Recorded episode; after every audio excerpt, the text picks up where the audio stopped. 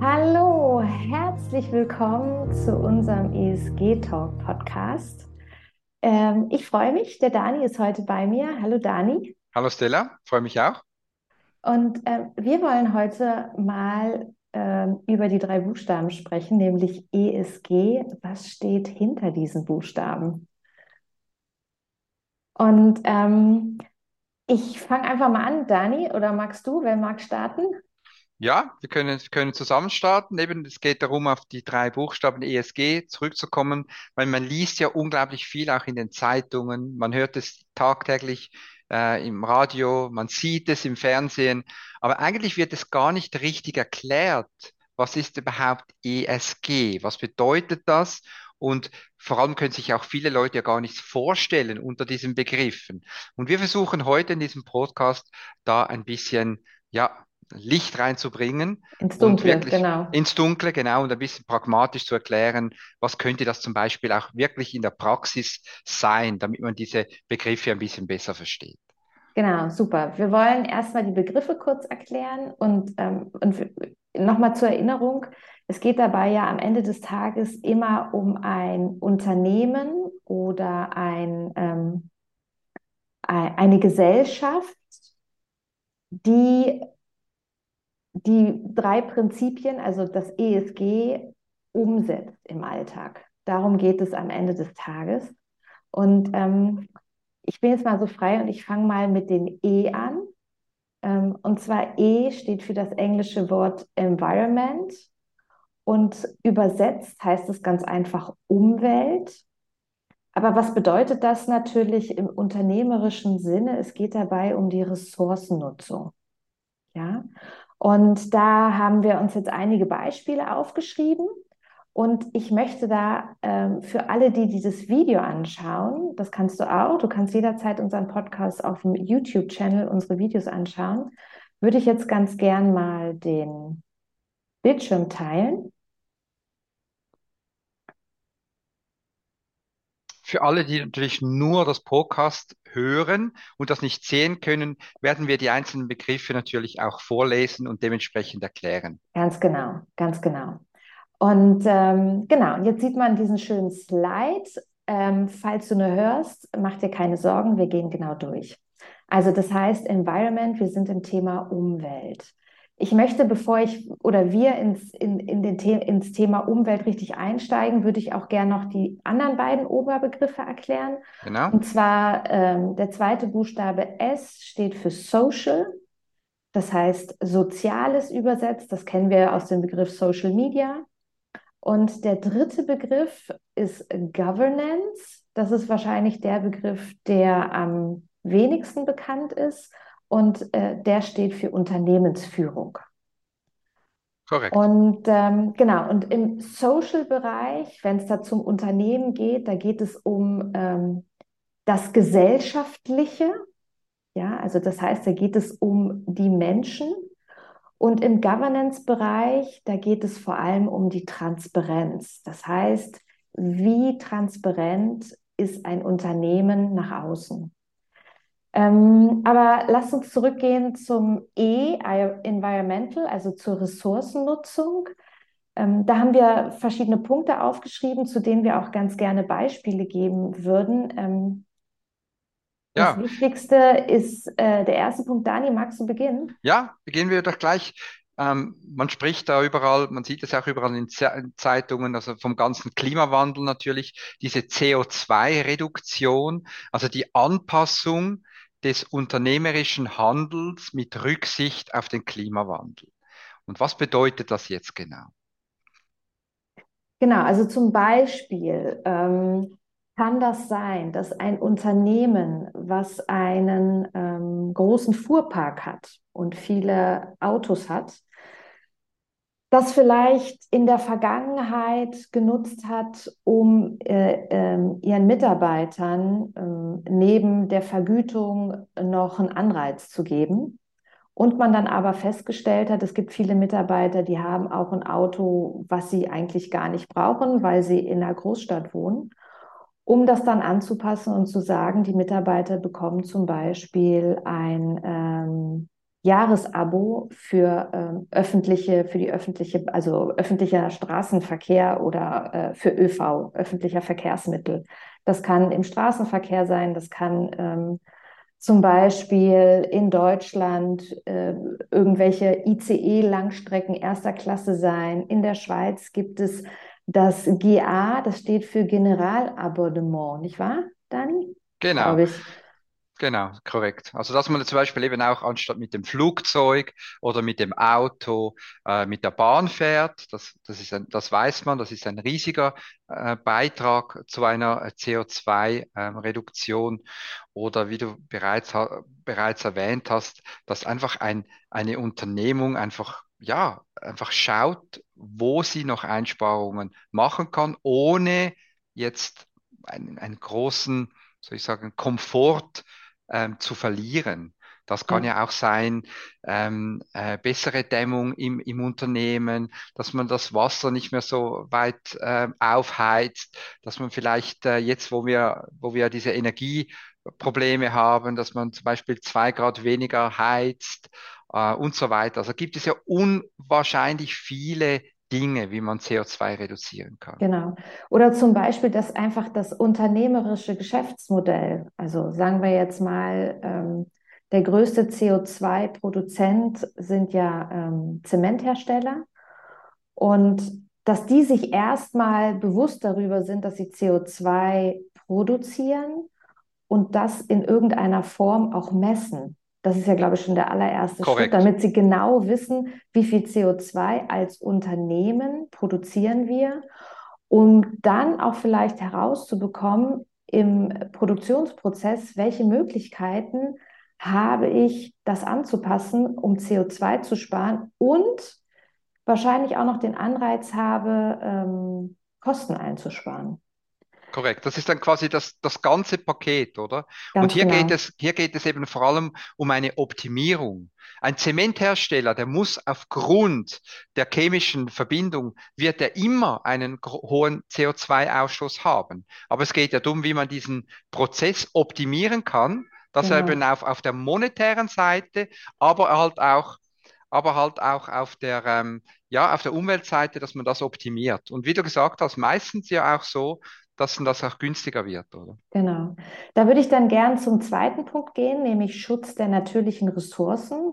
Und da geht es wirklich darum, ähm, wie gehe ich mit Luft, mit Wasser, äh, mit äh, Pflanzen, also Holz und so weiter um. Das heißt, Früher gab es äh, Chemiefirmen, die haben wahnsinnig viel Wasser gebraucht äh, und haben das ungefiltert einfach in den nächstbesten Fluss geschüttet. Also das heißt, wie gehe ich damit um? Im Zweifel ist es so, dass ich Wasser nutze, es verunreinige, es wieder reinige, um es dann wieder zu benutzen.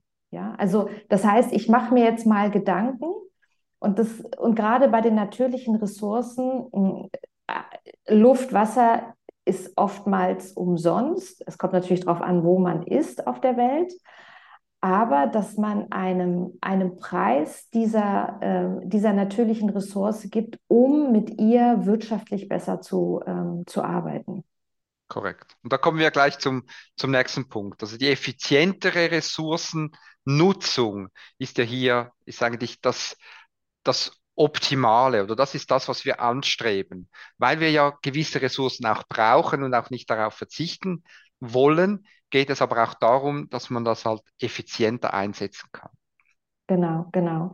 Ähm, dann kommt gleich der nächste Punkt, Einführung einer Kreislaufwirtschaft. Das habe ich schon angedeutet. Und da gibt es in den verschiedenen Geschäftsmodellen, gibt es ähm, sehr viele monetäre Anreize, das zu machen. Also, dass man dann versucht, wie durch einen Recyclingprozess oder wie durch das Wiederverwenden oder den häufigeren Einsatz oder äh, ähm, Dinge, die man gebraucht hat, andersweitig aufzubereiten und weiter zu verwenden. Also dass man wirklich in einem Kreislauf kommt ähm, und somit die Umwelt schont und die Korrekt. Ressource, soweit es geht, nutzt.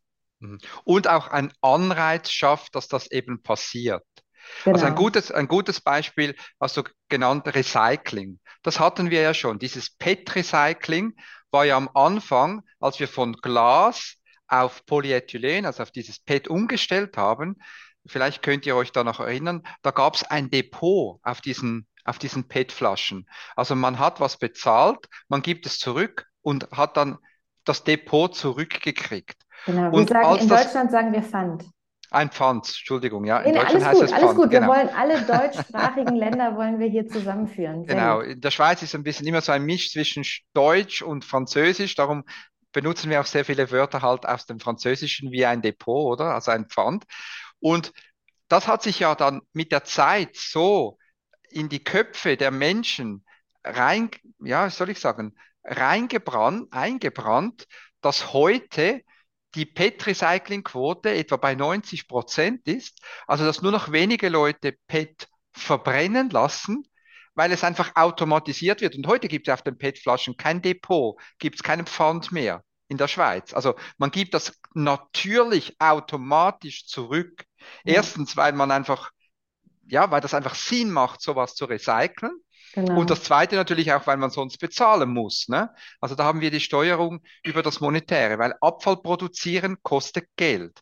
Also genau. muss man die Leute entweder motivieren oder sie ja dazu mahnen, das bitte nicht zu tun. Genau. Aber das genau. hat sehr gut funktioniert. Ja, ja, super, genau.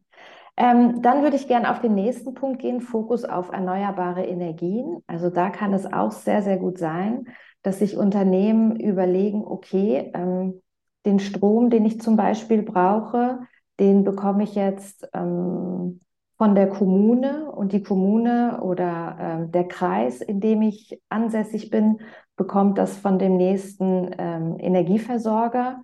Will ich das oder kann ich auch unabhängig sein? Kann ich vielleicht eine, mich an eine Windanlage anschließen lassen? Habe ich die Möglichkeit, auf der Produktionsanlage eine Solaranlage bauen zu können? Ist es vielleicht möglich, in irgendeiner Form mit Wasserkraft zu arbeiten? Also auch das können monetäre, erstmal ist das eine Investition, aber langfristig betrachtet unglaublich große Vorteile bringen, wie zum Beispiel in der aktuellen Energiekrise, wenn ich auf einmal feststelle, ich bin in gewisser Weise ein Stück weit unabhängiger als vielleicht meine Wettbewerber, weil die diesen Schritt vor fünf Jahren oder diese Investition vor fünf Jahren nicht getätigt haben. Korrekt. Und was noch dazu kommt, man kann es heute ja auch indirekt nutzen. Also jeder Verbraucher, der jetzt kein eigenes Haus hat und keine Möglichkeit hat, zum Beispiel ein Windkraftwerk oder ein, eine Photovoltaikanlage auf sein Hausdach zu machen, kann ich heute bei meinem Stromanbieter immer sagen, ob ich sage ich, grünen Strom will oder traditionellen Strom. Und ja. auch der Unterschied des Preises ist heute nicht mehr so frappant wie früher, so dass ich jetzt sagen müsste, oh mein Gott, das kostet so, so, so viel mehr, weil ja auch die Stromproduktion mit erneuerbaren Energien, Energien in den letzten Jahren ja massiv günstiger geworden sind.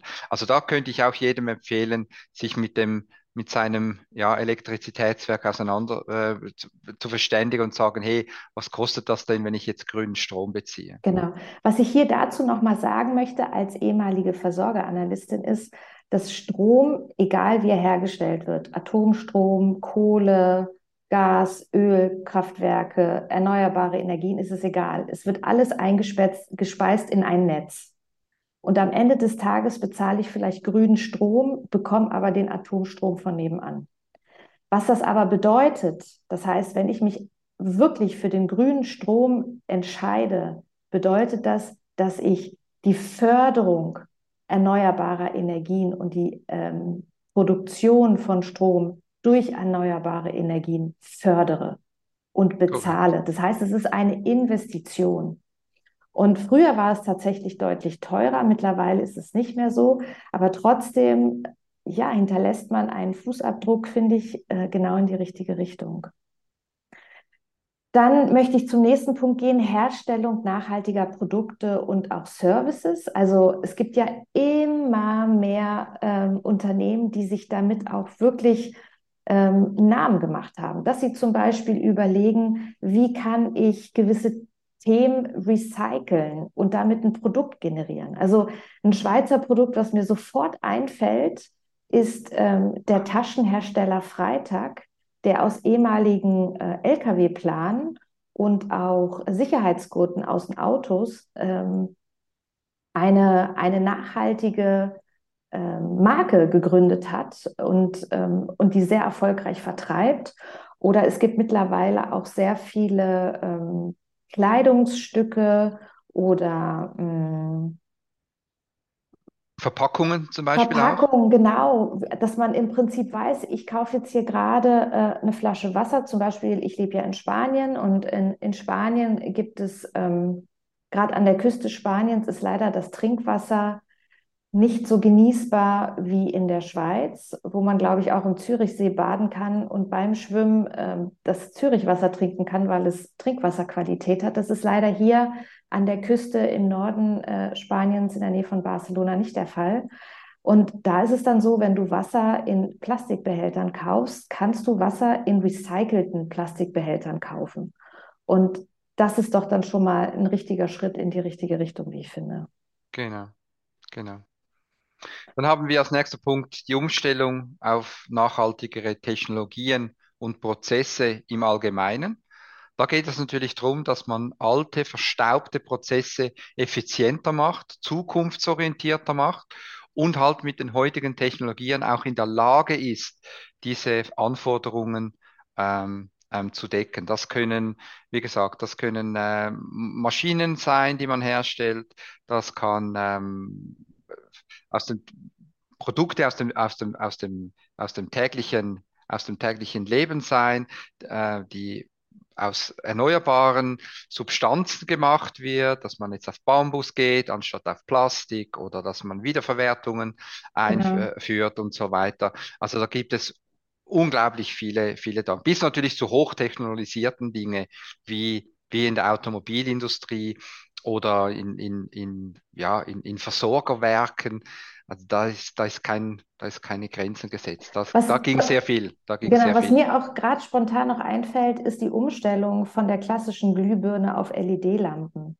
Genau. Was da einfach auch an äh, Strom in Watt eingespart wird, ist natürlich auch unglaublich Wahnsinn, ja. groß, ja. Und wenn ich ähm, eine Produktionsstätte habe, die äh, eine hohe Beleuchtung hat, also zum Beispiel in der, ähm, ähm, ähm jetzt fällt mir das Wort nicht ein, Semiconductor, wie sagt man noch das auf Deutsch? Halbleiter. Halbleiter, genau. Also das heißt, die kleinen Chips, die dann hergestellt werden in der Halbleiterindustrie, da sind die Räume und die Fabriken, die werden, ich glaube, 21,5 Grad ist konstant gehalten. Da ist die Beleuchtung sehr, sehr äh, stark. Ähm, da ist es partikelfrei und so weiter und so fort. Und ich glaube, allein der Austausch von der klassischen Glühbirne ähm, zu LED-Beleuchtung war wieder eine Investition, aber langfristig betrachtet eine hohe Ersparnis und, ähm, und ja, und nachhaltig auf alle Fälle. Ja. Und es gibt hier übrigens auch bereits Gesellschaften, die dir dieses Art von Transformation finanzieren. Also du musst das nicht mal selber machen. Als konkretes Beispiel, Du kannst riesige Produktionsanlagen haben mit, sage jetzt mal, Neonröhren oder alten Lichtquellen und die sagen dir, hey, wir machen alles Lied. Wir bezahlen das, wir montieren das. Das Einzige, was du bei uns, was du uns bezahlst, ist einen Teil ähm, deiner Stromersparnis monetär umgerechnet in Geld und das ist unsere Provision. Also eine Win-Win-Situation für die Umwelt, für das Unternehmen, das einführt und ein anderes Unternehmen, das wieder äh, Geld generieren, Arbeitsplätze generieren kann und, und der Gesellschaft ist geholfen. Also es gibt da viele, viele Möglichkeiten, ähm, um auch so eine Art von ähm, ja, CO2-Reduzierung zu refinanzieren. Das ist heute ja, ja. überhaupt keine Frage mehr. Ja. Genau. Dann würde ich gerade zum nächsten übergehen, nachhaltiges Gebäudemanagement. Da geht es darum, gerade wenn ich jetzt mal Bürogebäude anschaue, wenn allein die Tatsache, dass mein Gebäude jetzt kein Rauchergebäude mehr ist, ist es schon nachhaltiger, weil ich glaube, äh, so ein klassisches Rauchergebäude nach drei bis fünf Jahren war die Klimaanlage, wenn es eine Klimaanlage gab, ähm, war, war durch. Also die Filter mussten ausgetauscht werden. Zum Teil musste wesentlich häufiger renoviert werden, weil der Rauch in den Wänden festhing. Oder auch beim Gebäudemanagement geht es darum, brauche ich, äh, was du schon erwähnt hast, Dani, brauche ich unbedingt warmes Wasser auf der Toilette? Oder kann ich durch Regenwasser in Regionen, wo es natürlich viel regnet, kann ich das Regenwasser nutzen für die Toilettenspülung? Ähm, und wie sieht es aus mit der Reinigung des Gebäudes? Kann ich auch beim Einsatz der Reinigungsmittel abbaubare ähm, Produkte benutzen, die schneller abgebaut werden im Wasser und äh, verträglicher sind und umweltverträglicher sind. Also da gibt es wahnsinnig viele Möglichkeiten. Genau, vor allem auch die Renovation, also die Instandstellung äh, von neuen Technologien zur, zur CO2 äh, vor allem zu, zur ähm, Reduktion von Heizkosten. Das ist sicher was ganz Wesentliches. Also wenn ich ein Gebäude renovieren muss, dass ich das ähm, auf auf das schaue, dass ich natürlich dann auch die, die richtige Heizung, die neue montiere. Ähm, bei vielen darf man ja zum Glück gar nicht mehr eine Ölheizung durch eine Ölheizung ersetzen. Also man muss dann vielleicht auf, ähm, auf, auf, auf, auf, äh, auf äh, ja, erneuerbar beziehungsweise auf eine Gas, saubere Pellet, was auch immer gibt Gaspellet, ja. Ja, ja, äh, Wärmepumpe und so weiter, genau, umsteigen, oder?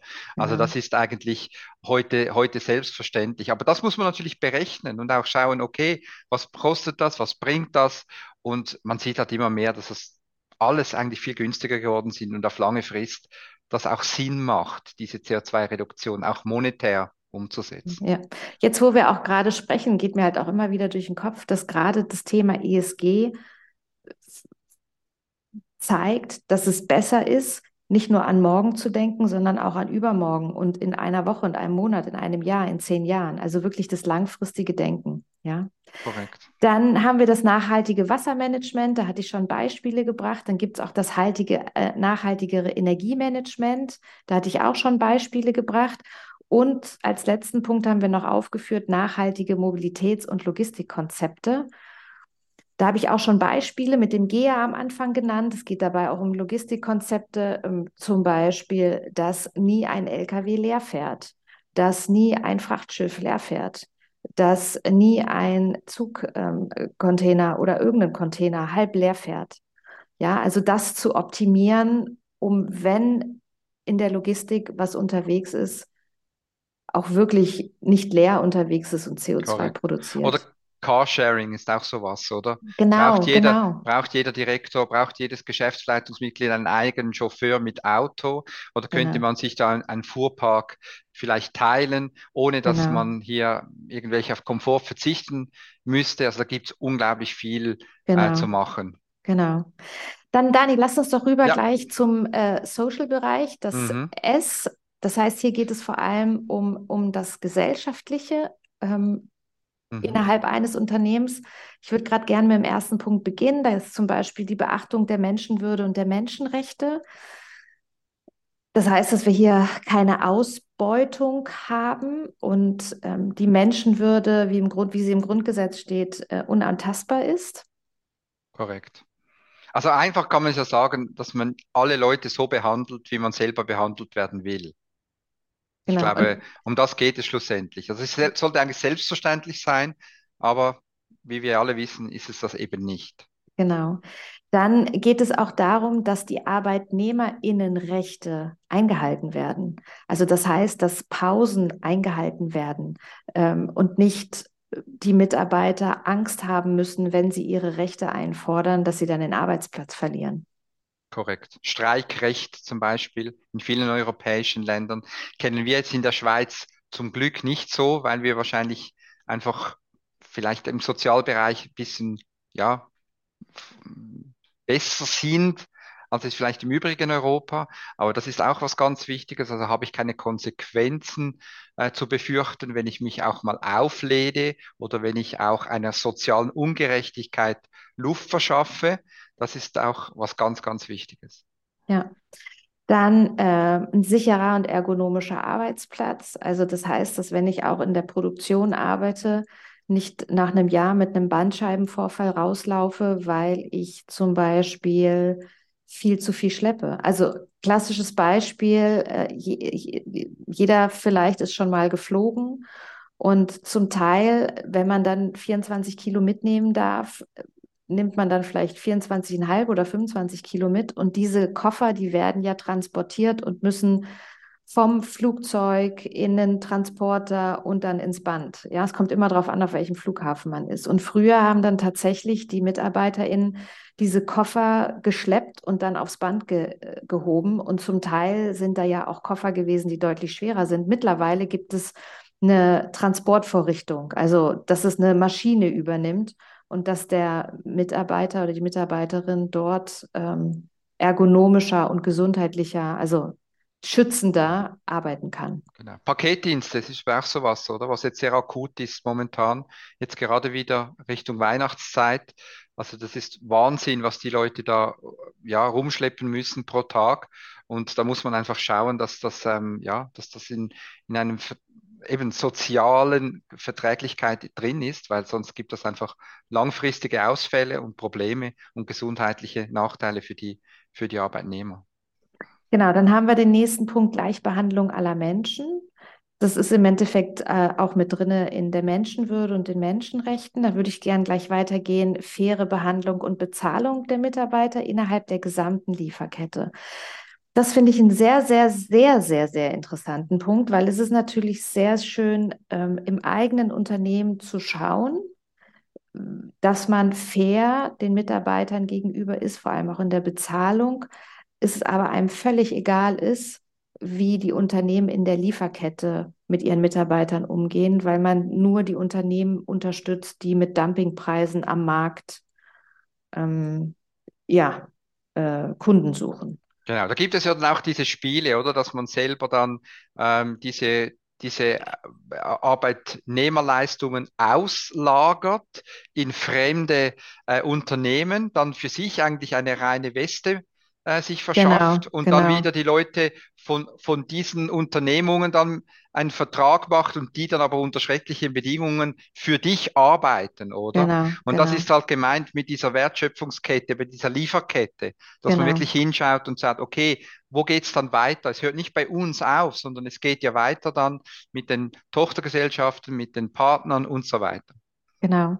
Dann der nächste Punkt bei uns ist die Förderung von Fort- und Weiterbildungsmöglichkeiten. Und ich finde, es ist auch schön, dass die Mitarbeiter gerecht gefördert werden und dann nicht irgendwelche durch aufgrund von persönlichen Beziehungen und irgendwelche Lieblinge ähm, dort weiter gefördert werden und, und zum anderen Mitarbeiter die mh, hm, sehr gut performen, aber vielleicht nicht das gleiche Netzwerk haben, irgendwie hinten runterfallen, sondern und, dass es da ein recht transparenter Umgang für die MitarbeiterInnen gibt. Und ganz wichtig, ja, nein, nein, sorry. und ganz wichtig, auch nicht aufgrund ihrer Hautfarbe oder genau. ihres Geschlechts, oder? Das genau. ist ja jetzt auch wieder sehr diese Genderpolitik, dass es eigentlich keine Rollen spielen darf, wie jemand aussieht, was er für Neigungen hat, was er für Ausrichtungen hat, wie auch immer, sondern genau. dass er, dass jeder, der den gleichen Job macht, die gleiche Bezahlung kriegt, die gleichen Rechte hat und gleich behandelt wird. Genau. Da finde ich es noch ein wichtiger Punkt, die Integration von Arbeit und Familien. Ja. Ähm, das ist ja eine große Bürde, die vor allem immer noch Frauen mehrheitlich tragen. Ähm, aber auch mittlerweile immer mehr Väter, entweder durch Teilzeit oder ähm, durch Betreuungsmöglichkeiten, die die Familien dann haben, um ihrer Arbeit nach weiterzugehen. Und ähm, da gibt es zum Teil in den Pharmakonzernen, gibt es da sehr ähm, sehr vorbildliche, sehr vorbildliche Entwicklung, weil es tatsächlich so ist, dass es in der Forschung wahnsinnig viele Frauen gibt, die dann am Ende des Tages auch irgendwann mal Mutter werden. Und es viele Pharmakonzerne gibt, die teilweise auch eigene Krippen haben oder auch Kindergärten, um den Müttern es so einfach und auch den Vätern so einfach wie möglich zu machen, Familie und Arbeitsplatz unter einen Hut zu bringen, um dann auch die ähm, höchst best ausgebildeten Frauen und Männer wieder zurück ins Labor und an den Arbeitsplatz zu bringen. Genau. Das ist ja, das ist ja schlussendlich nachhaltig, oder?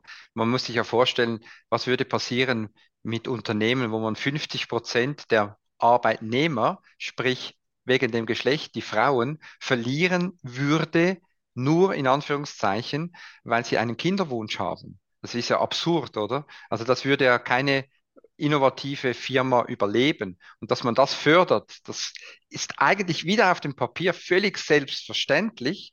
Nur ist es aufgrund von alten Dogmen äh, einfach an vielen Orten noch nicht impliziert. Und da muss man weiter daran arbeiten. Und das ist eben genau das, was dann sehr wichtig ist, ist auch um eine Unternehmung dann eben zu führen, wo wir dann nachher ähm, dazu kommen im, im Bereich von, von, von Governance, dass das eben auch Sinn macht, diese Firmen ähm, zu fördern, die eben diese langfristigen Trend oder diese langfristigen Überlegungen äh, mit sich äh, oder in sich äh, spiegeln. Das ist genau. sehr, sehr wichtig. Ja, dann haben wir hier noch einen Punkt aufgeschrieben, Übernahme gesellschaftlicher Verantwortung. Es gibt ja sehr, sehr viele Unternehmen, die gerne gesellschaftlich präsent sind aus Marketingzwecken. Ob sie jetzt eine Formel 1 unterstützen, irgendwelche Sportveranstaltungen oder, oder sonstiges.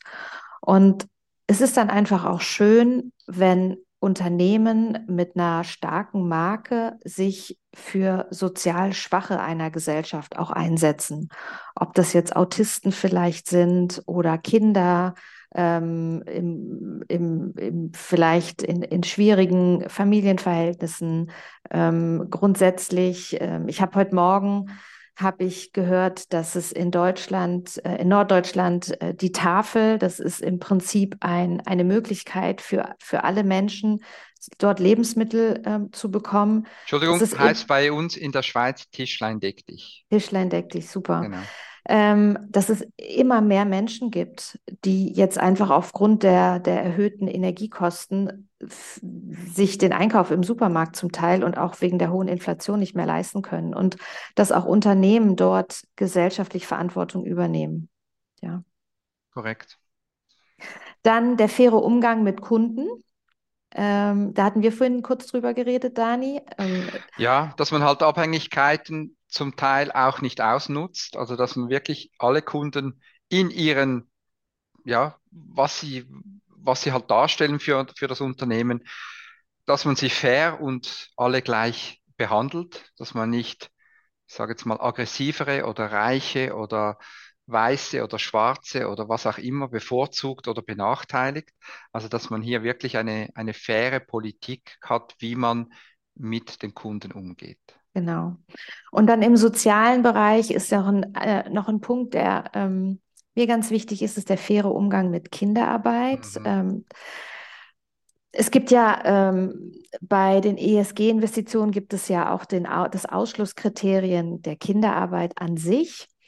Und das ist jetzt meine persönliche Meinung. Ähm, ich stehe da ein bisschen konträr dem gegenüber, denn Sozial betrachtet gibt es Länder, in denen Kinderarbeit einen, einen wichtigen Stand hat. Also, dass Kinder einen Beitrag zur Familie leisten, weil sie es selber wollen und weil die Familie es braucht. Ich glaube, was ich persönlich sehr wichtig finde, ist, dass wenn Unternehmen ähm, Kinderarbeit äh, anbieten, dass es so geregelt ist, dass die Kinder aber auch eine schulische Ausbildung bekommen, dass sie äh, eine Förderung bekommen und neben ihren sozialen Anteil für ihre Familie und für den gesellschaftlichen Stand in dem Land, in dem sie auch leben, die Möglichkeit bekommen, gefördert zu werden. Denn bei dem Thema Kinderarbeit, dann haben wir vielleicht die, das, das Kind, was da in irgendeiner Mine Gold schürft, äh, über zwölf Stunden lang im Kopf, aber es gibt ja in, in jedem Film, den wir im deutschsprachigen Raum uns angucken, oder auf jeder Werbung sehen wir Kinder, Babys, Neugeborene, Kleinkinder und die arbeiten ja auch. Und die müssen auch gewissen Vorgaben äh, gerecht werden, die Unternehmen, ob das jetzt Filmproduktionsstätten, Marketing, äh, Modelagenturen oder sonst was ist. Und wichtig ist einfach, dass die gesellschaftliche Integration und die schulische Ausbildung einfach gewährleistet wird. Korrekt. Genau. Und auch eine Transformation stattfindet, zum Beispiel auch in Entwicklungsländern, dass man Kinderarbeit ja nicht, das, das hat eine jahrtausendalte Tradition. Und früher mussten diese Völker oder diese Leute ja nicht einen hohen Bildungsstandard haben, um sich zu entwickeln, sondern die waren in sich ähm, eine, eine Kommune, die funktioniert hat. Und heute müssen diese Kinder, die heute noch viele Stunden auch auf Feldern und so arbeiten, müssen ihren Beitrag dazu leisten, dass die Kommune überhaupt überleben kann. Das geht nicht von heute auf morgen. Also die Leute oder die, die, die Dörfer sind, sind ähm, angewiesen, dass die Kinder mithelfen. Und gegen das, gegen diese Transformation kann man sich jetzt nicht wehren, dass man sagt, oh, wir machen Ausschluss, fertig. Kinderarbeit ist per se schlecht, sondern man muss schauen, man muss genau hinschauen und und die Kinder dort fördern und das Ablösen von Arbeit zu Schule, zu Arbeit, zu Bildung äh, begleiten und dementsprechend zu pushen. Genau. Dann möchten wir zum letzten Punkt, nämlich G, der Governance kommen und der Unternehmensführung. Ähm, für uns ist da ganz wichtig die Transparenz. Das heißt, als allererstes auch ähm, unabhängige Kontrollorgane. Das heißt, das Unternehmen von außen stehenden ähm, Einheiten kontrolliert werden, dass da im Prinzip nicht gemauschelt werden kann. Korrekt. Vor allem ist das in der letzter Zeit in den Zeitungen gekommen, das sind die sogenannten Doppelfunktionen. Also wenn ich in einem Unternehmen einen Verwaltungsrat habe, der gleichzeitig Inhaber ist einer Firma oder eine hohe Beteiligung hat, der dann gleichzeitig noch Delegierter ähm, des Verwaltungsrats in der Geschäftsleitung drin ist und dort auch wieder Verbandlungen hat zu Mitarbeitern, da muss man dann irgendwo sagen, der, der Interessenskonflikt ist dann einfach ähm, zu groß. Genau, da kommen wir auch gleich zum nächsten Punkt, Vermeidung von Betrug, Korruption und Geldwäsche. Ah, ja, ein wichtiges Thema, gerade Korruption. Äh, ähm, eine Hand wäscht die andere, linke Tasche, rechte Tasche und so weiter, was wir da alles kennen. Ähm, ja, also da ist Transparenzschaffung äh, meiner Meinung nach sehr, sehr wichtig. Und äh, ehrlich wert am längsten, sagt man immer so schön. Ja. Und das ist in der Unternehmensführung nicht anders. Und das ist eben das, oder es geht nur mit Transparenz. Also wenn die Kontroll Kontrollorgane sich nicht öffnen und unabhängig voneinander agieren können, wird das immer so sein. Es gilt die Unschuldsvermutung bei FIFA, im Europarat, wo wir jetzt diese Korruptionsvorwürfe haben. Aber es geht immer um das Gleiche. Wenn ich transparent bin und alles für jedermann auf den Tisch lege, dann kann eigentlich gar keine Korruption passieren. Ja. Weil das müsste dann kriminellerweise hinten rumlaufen und das, es gibt gar keinen ja, es gibt gar keinen äh, Anreiz, das dann, das dann zu tun, weil man eben genau weiß, okay, wenn ich das mache, dann wird mich mein Kontrollorgan erwischen und ich bin raus. Mhm. Dann der nächste Punkt ist Veröffentlichung relevanter Werte des Unternehmens, wie zum Beispiel Chancengleichheit. Also ich äh, finde, es ist schon wichtig, dass ein Unternehmen einfach auch sagt, für welche Werte stehen sie. Ähm, was ist so die Corporate Identity? Und da genau. kann es unterschiedliches geben, ja. Also ähm, das finde ich, ähm, dass man klar am Markt sich positioniert und sagt, für diese Werte stehen wir. Und dass man die eben dann auch wirklich kontrollieren kann, dass eben wiederum die Transparenz gewährleistet wird, genau. dass es nicht Richtung Greenwashing oder oder ja, wir schauen zu, zu unseren Leuten, wir schauen genau. zur Gesellschaft und hinten drin wird einfach nichts gemacht. Das ist ja genau, dass es nur in der Marketingabteilung landet und äh, nicht im Rest des Unternehmens. Genau. Mhm. Dann noch die Einhaltung von Gesetzen und Regelwerken. Das ist natürlich auch ganz, ganz wichtig. Auch hier ist immer wieder das Gleiche. Transparenz, unabhängige Kontrollorgane. Dann gesetzeskonforme Abführung von Steuern und Abgaben. Das ist, glaube ich, ein sehr, sehr wichtiges Thema bei multinationalen Unternehmen, dass dann auch wirklich geschaut wird, ähm, wo bin ich positioniert, wo muss ich Steuern zahlen, wo habe ich Abgaben ähm, und dort auch wieder Transparenz zu schaffen. Genau. Dann haben wir noch einen Punkt Transparenz der Prozesse zur Steuerung und Kontrolle des Unternehmens da geht es auch wirklich darum, ähm, dass offengelegt wird, wie wird die Transparenz eigentlich geschaffen im Unternehmen? Also welche Schritte habe ich, welche Prozesse habe ich, damit ich auch Transparenz schaffen kann? Das ist sehr, sehr administrativ, aber wie, wie ich finde, ähm, wichtig, um auch eine gute Unternehmensführung nach außen zeigen zu können. Man hörte das immer wieder, dass wenn solche Missstände an die Öffentlichkeit kommen, redet man dann oder macht man sofort ein Interview mit dem Geschäftsführer oder mit dem, mit dem, mit dem Verwaltungsratspräsidenten oder wie auch immer und tadelt ihn dann und spricht ihn auf diese Sachen an. Und der sagt immer, oh ja, da haben wir einen Fehler gemacht, das habe ich gar nicht gewusst, oder? Oh ja, das müssen wir, ah, das, das habe ich nicht gewusst, das müssen wir, diese Prozesse müssen wir optimieren und so weiter. Und das geht eben genau in diese Richtung, dass wenn ich meine Prozesse, meine meine Transparenzpolitik in meiner Unternehmung nicht kenne, dann kann ich von top-down auch nicht entscheiden, in welche Richtung ich gehe. Und das ist für mich dann äh, persönlich eine, eine Ausrede von, äh, von äh, oberster von den obersten Organen von Unternehmungen, die dann sagen, ja, aber das habe ich gar nicht gewusst, oder? Also ja. das ist natürlich äh, eigentlich das Schlimmste, was man sagen kann, dass man die eigene, äh, dass man nicht weiß, was in der eigenen Unternehmen vorgeht. Ja, dann haben wir noch den Punkt transparentes Risikomanagement. Das geht im Prinzip auch genau dahin, mhm. dass man auch mit Risiken rechnet, die ähm, morgen, übermorgen oder in zehn Jahren passieren können, dass man auch hier eine Transparenz schafft. Ähm, ja, möchtest du da vielleicht noch ein paar Worte zu sagen, ja, Dani? da geht es vor allem auch darum, dass das Unternehmen genau weiß, auf welche Risiken sie sich einlassen mhm. und dass sie diese auch monetär beschreiben und berechnen. Also mhm. was könnte bei einem GAU, also bei einem größtmöglichen äh, Unfall passieren. Ähm, was könnte passieren, wenn das passiert, wenn diese, ähm, äh, ja, wenn, wenn, wenn eine Fabrik Ereignis zum Beispiel eintritt, brennt. Genau, genau wenn äh, Fabriken, wenn eine Pandemie ausbricht, wenn, äh, äh, wenn ein Unwetter kommt, wenn ein, ach, aber auch wenn politische Sachen ents entschieden werden oder Regulierungen äh, kommen, was, was, was passiert dann wirklich? Und dass man das eben nicht einfach vorne weglässt und sagt, ja, ja, das schauen wir dann, wenn es kommt, sondern dass man das wirklich mitberechnet und mitgestaltet in der zukünftigen, zukünftigen Ausrichtung der Unternehmung. Äh, ja. Genau. Dann haben wir noch den Punkt nachvollziehbare Vergütungs- und Beförderungsrichtlinien. Auch da. Ähm, Ganz wichtig, ja. Mhm.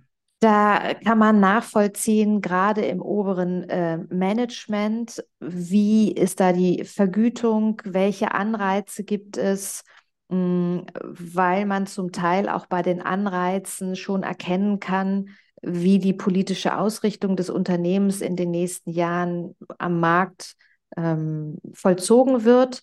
Also da, das ist für uns auch ein sehr, sehr, sehr wichtiger Punkt. Ja, und hier kommt natürlich dazu, dass das dieses, dieses monetäre, diese monetären Vergütungen eins zu eins in der Chefetage entschieden werden. Und dort sieht man halt immer mehr, dass dass es ja in, außer in Familienunternehmungen Leute sind, die versuchen, sich kurzzeitig zu bereichern, oder? Ich sage jetzt nicht alle CEOs machen das, aber die Tendenz hat man gesehen in den letzten Jahren, dass CEOs gehen, kommen, gehen, kommen. Und das Einzige, was sie oder vielfach das Einzige, was sie gemacht haben in diesen Vergütungspolitik, ist eigentlich sich auf der Teppichetage äh, gegenseitig die viele Stücke zuzuordnen, sich möglichst rein in die Kasse zu greifen, kurzfristige Ziele zu definieren, dann richtig abzucashen und wenn nachher das nicht mehr funktioniert oder ähm, ja, es, es, es passiert halt,